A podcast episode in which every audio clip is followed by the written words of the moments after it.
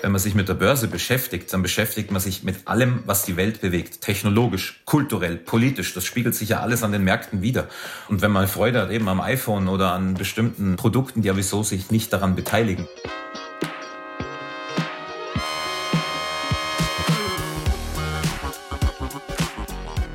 Willkommen bei Money Mindset, dem Finanzpodcast von Business Insider.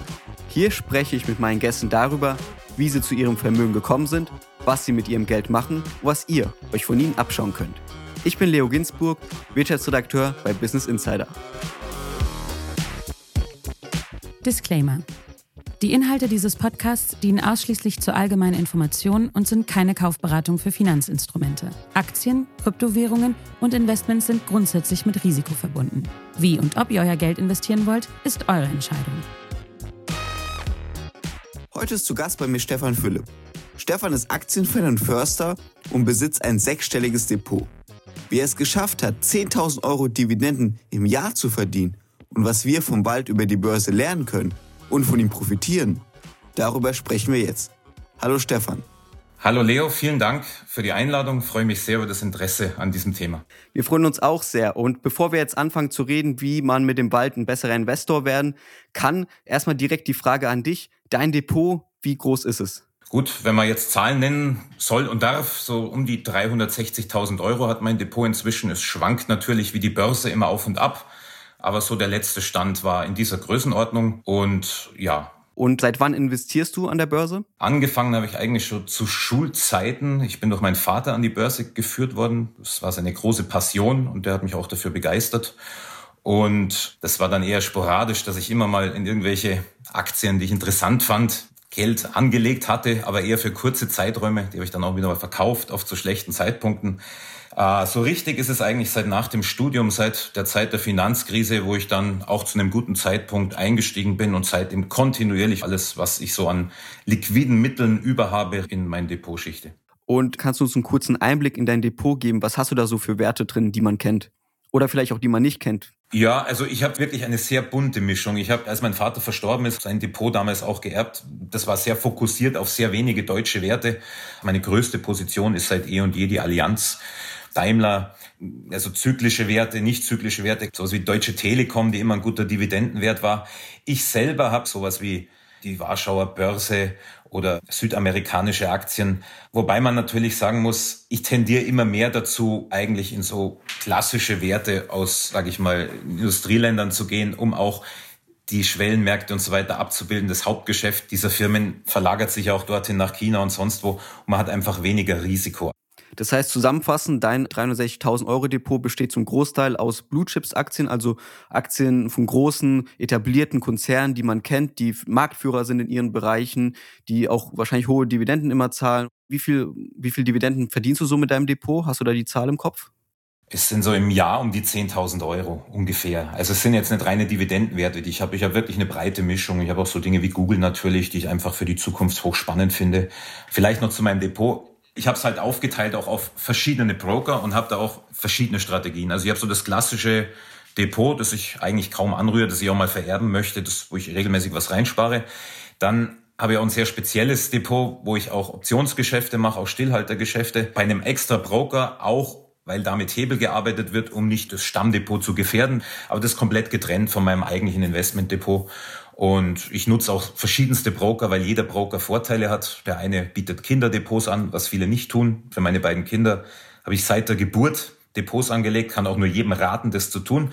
Einerseits, um die Kinder dafür zu begeistern, zu einem guten Umgang mit Geld zu erziehen und auch je nach Land, wo man ist, gibt es dann natürlich auch steuerliche Vorteile und andere Broker haben besonders gute Gebühren oder Börsen, an die man sonst nicht kommt. Also und mit deinem Depot verdienst du 10.000 Euro im Jahr an Dividenden. Das ist ja eine beachtliche Summe. Kannst du kurz erzählen, was sind so deine größten Dividendenwerte, wo du sagst, ey, die brauche ich auf jeden Fall in meinem Depot, damit ich die 10.000 im Jahr da einnehmen kann? Also die ganz großen sind die Allianz, da kommt eigentlich der Hauptteil. Dann ist es Daimler, die ist natürlich sehr gekürzt worden in den letzten Jahren. Dann die Deutsche Telekom. Wie viele Aktien von Allianz hast du? Ich habe so 350 von der Allianz. Und was ist die Dividende? Die war mal 59, 69. Ich glaube, dieses Jahr dürften es 10 Euro sein. Was sind dann noch so für Werte? Also wie gesagt, es ist die Telekom, es ist Siemens vor allem. Siemens habe ich, glaube ich, das dürfte so die zweitgrößte Dividendenposition sein. Und dann ist es viel Kleinvieh von Fresenius über Arubis, über amerikanische Werte eben McDonald und andere. Wie gesagt, ich habe einige sehr große Brocken und dann ein, ein Sammelsurium von vielleicht 60, 70 Einzelwerten, wo auch teilweise REITs, diese Immobiliengesellschaften, die natürlich nicht sehr stark wachsen, aber durchaus viel Dividende ausschütten. Da gibt's ja auch ganz spannende im Forstbereich, gerade in den USA.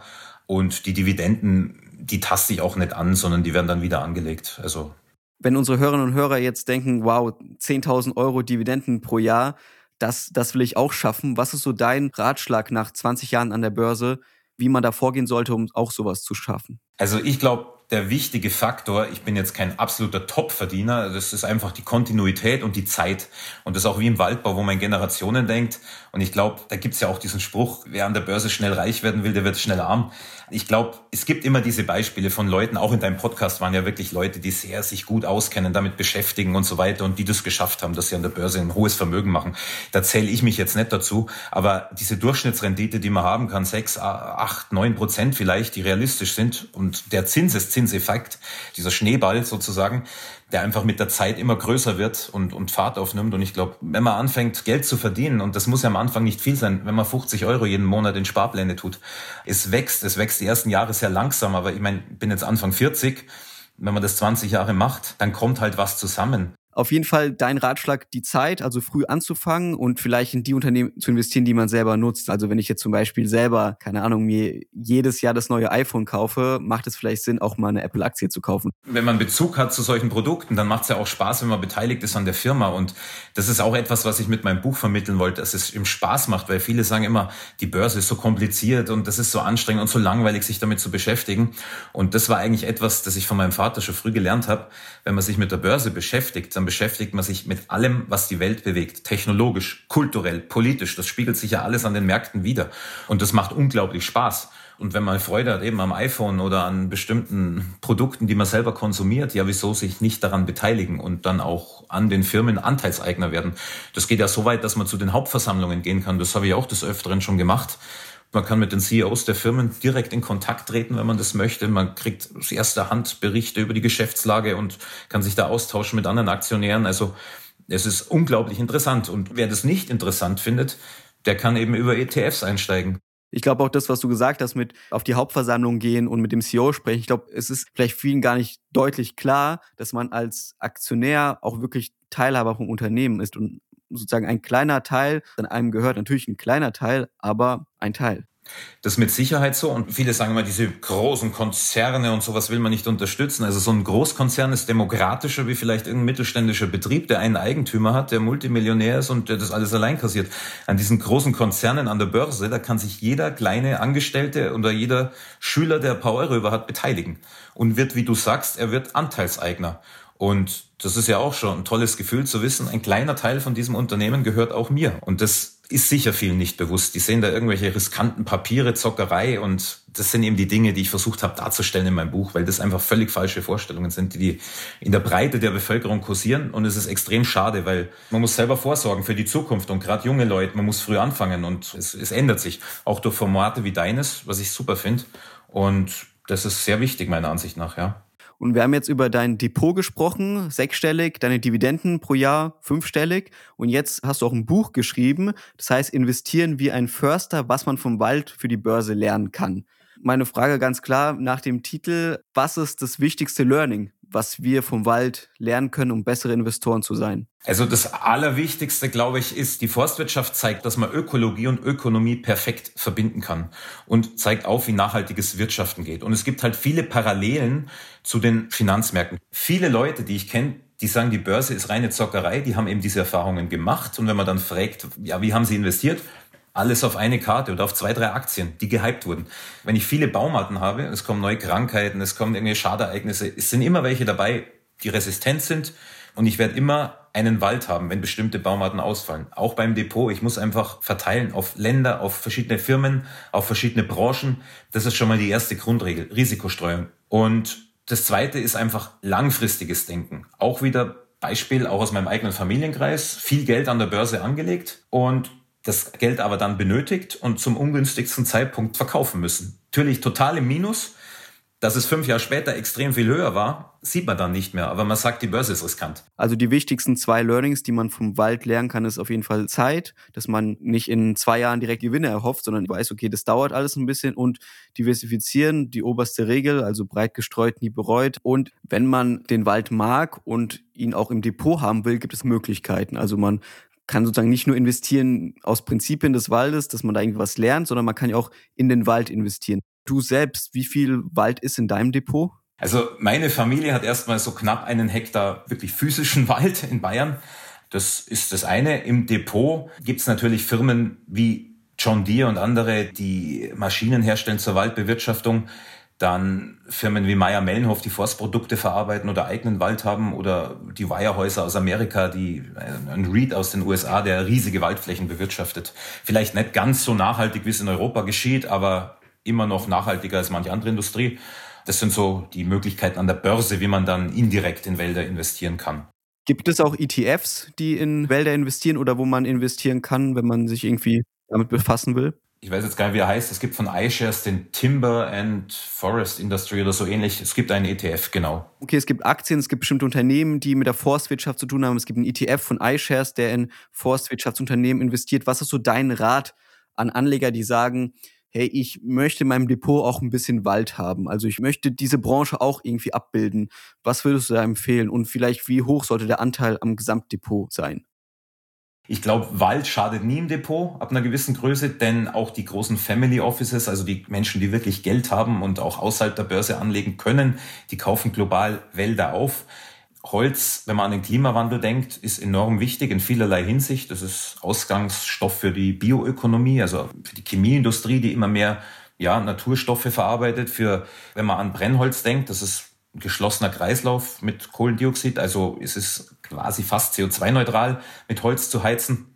Und wie würde man dann in Holz investieren? Also reicht es, wenn man diese Aktien von den Unternehmen da kauft, die in diesen Branchen tätig sind oder ETF? Oder wie würdest du da vorgehen, wenn man sagt, ja, ich will in Wald investieren, ich will in Holz investieren? Ja, ich glaube, für die wenigsten wird es in Frage kommen, selber Wald zu kaufen, wobei man auch das tun könnte. Man muss ihn dann auch nicht unbedingt selber bewirtschaften. Da gibt es Waldbesitzerverbände, die das anbieten, auf Vertragsbasis zum Beispiel. Wie teuer ist denn so ein Wald? Wald wird klassisch bewertet nach dem Bodenwert und dem Bestand, der auf dem Wald stockt und dann auch noch nach so Punkten wie wie ist er erschlossen, also mit Forststraßen? Ist er Teil einer Eigenjagd? Weil mit dem Grund und Boden hat man auch das Jagdrecht für die Fläche. Und die Preise, die aber real gezahlt werden, die bilden diesen Wert nicht mehr ab. Die sind astronomisch inzwischen, weil einfach Liebhaberpreise bezahlt werden, weil jeder irgendwie Wald will aus Hobbygründen oder einfach zur Diversifikation, der Geld hat. Und ich sage mal, vor 20, 30 Jahren, da hat man Wald für 75 Cent pro Quadratmeter bekommen. Faire Preise sind wahrscheinlich so drei bis vier Euro und teilweise werden zehn bezahlt. Von daher ist es auch nicht unbedingt lukrativ. Es gibt noch eine andere Möglichkeit, eine andere spannende Möglichkeit, sogenannte Ökopunkte. Kannst du das System kurz in einfachen Worten erklären? Wie kann man da Rendite machen? Ökopunkte, was ist das? Also die Landratsämter, die unteren Naturschutzbehörden, bei denen kann man ein Ökokonto führen, auch als Privatperson. Wenn jemand ein Bauvorhaben hat oder ein Industriebetrieb gebaut wird, dann wird da ja geschaut, was ist das für ein Eingriff in die Natur und der muss dann oft ausgeglichen werden. Beispielsweise, dass man Ausgleichsflächen aufforstet oder irgendwelche Lebensräume aufwertet, um diesen Eingriff auszugleichen. Oder man bringt dafür Ökopunkte ein. Der Prinzip ist das, dass ich eine Fläche, die ich habe, aufwerten muss. Also beispielsweise, ich habe, wenn es der Wald ist, ein Fichtenreinbestand, der total dicht ist, am Boden ist alles dunkel und der ist ökologisch nicht sehr hochwertig. Jetzt wandle ich den um in einen Mischwald. Dann wird das bewertet, ich kriege dafür Ökopunkte, die sich auch verzinsen und die kann ich dann zum Beispiel einer Firma zur Verfügung stellen oder einem Privaten, der bei einem Bauvorhaben einen Ausgleich bringen muss. Klassisch auch Streuobstwiesen zum Beispiel. Dass ich eine Streuobstwiese anlege, Obstbäume pflanze und, und diese Ökopunkte verzinsen sich sogar. Und oft hat man sogar noch das Nutzungsrecht an den Flächen, das kann sehr lukrativ sein. Ich selber habe das jetzt noch nie gemacht, werde es vielleicht mal tun in näherer Zukunft. Das ist auf jeden Fall sehr spannend, kann man sich im Internet auch informieren, da gibt es zig Seiten drüber. Wenn du sagst, sehr lukrativ, was sind da so für Renditen beispielhaft, mit denen man rechnen kann oder was sind da eigentlich für Summen? Weil ich kann mir jetzt gar nicht darunter vorstellen, wie viel jetzt ein Unternehmen einer Privatperson so zahlen muss, wenn die Privatperson äh, Streuobst hat. Ja, das hängt, glaube ich, sehr davon ab, auch wo du bist. Also zum Beispiel jetzt irgendwo in Ostdeutschland, wo sehr viel Naturraum ist, da wird es weniger lukrativ sein, also München herum, wo einfach die Flächen knapp sind. Ich selber habe es noch nie gemacht ich, ich lese nur immer wieder und höre, es ist weit lukrativer als die klassische Landbewirtschaftung.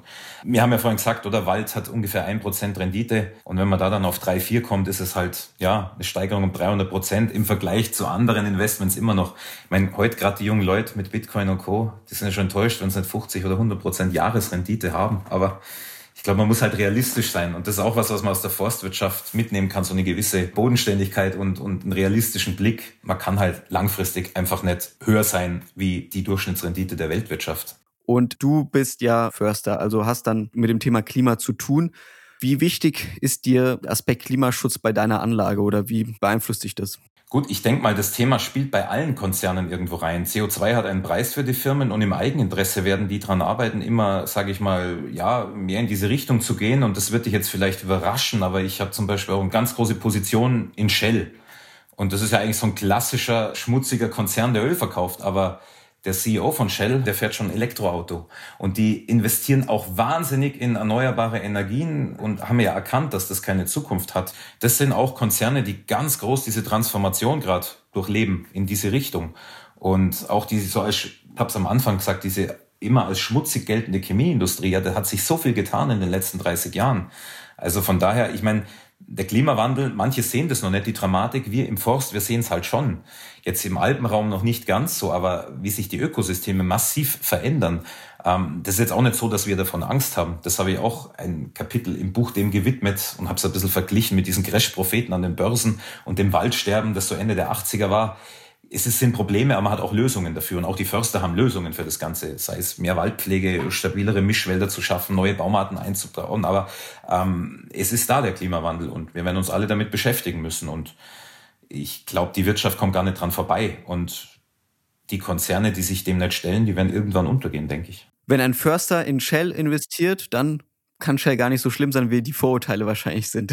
Naja, ich meine, man braucht ja diesen Rohstoff noch. Und für mich ist immer entscheidend, wo geht's hin und wo geht die Entwicklung hin und ich ein bisschen antizipieren in die Zukunft. Und wenn ich sehe die ganzen Ansätze, die da da sind und eben auch wenn man so Geschäftsberichte liest, wenn man ein bisschen das verfolgt, was die Unternehmen an Nachrichten herausgeben, dann ist Shell für mich in zehn Jahren wahrscheinlich einer der Konzerne, der der große Player im Bereich der ja, erneuerbaren Energien sein wird. Das ist jetzt so meine Einschätzung. Kann ich nicht garantieren, aber die Ansätze sieht man ja. Und sie investieren ja sehr viel in diesem Bereich und sie haben auch viel Geld dafür zur Verfügung. Und da ist für mich Shell dann konservativer und spannender als diese ganzen Startups, die in diesem Bereich hochkommen. Es gibt ja auch diesen viel gerühmten ETF, diesen Global Clean Energy ETF, der ja sehr gehypt wurde 2020, jetzt wieder sehr unter die Räder kam, aber da sind halt viele so Wasserstoffunternehmen und so weiter, die noch nie Gewinn gemacht haben. Aber das mit in zehn Jahren Shell, das habe ich mir notiert. Da werde ich mich einfach nochmal bei dir melden. Dann gucken wir einfach, wo in zehn Jahren Shell steht. Ja. Dann vielen, vielen Dank, Stefan, für das Gespräch, für den Einblick und für die Learnings, die wir vom Wald mitnehmen können. Vielen Dank für das Gespräch. Ich bedanke mich und gute Zeit. Und das war wieder eine Folge Money Mindset. Wenn sie euch gefallen hat, lasst gerne eine Bewertung da. Folgt uns gerne in der Zwischenzeit auf Instagram. Ich bin Leo Ginsburg. Bis zum nächsten Mal.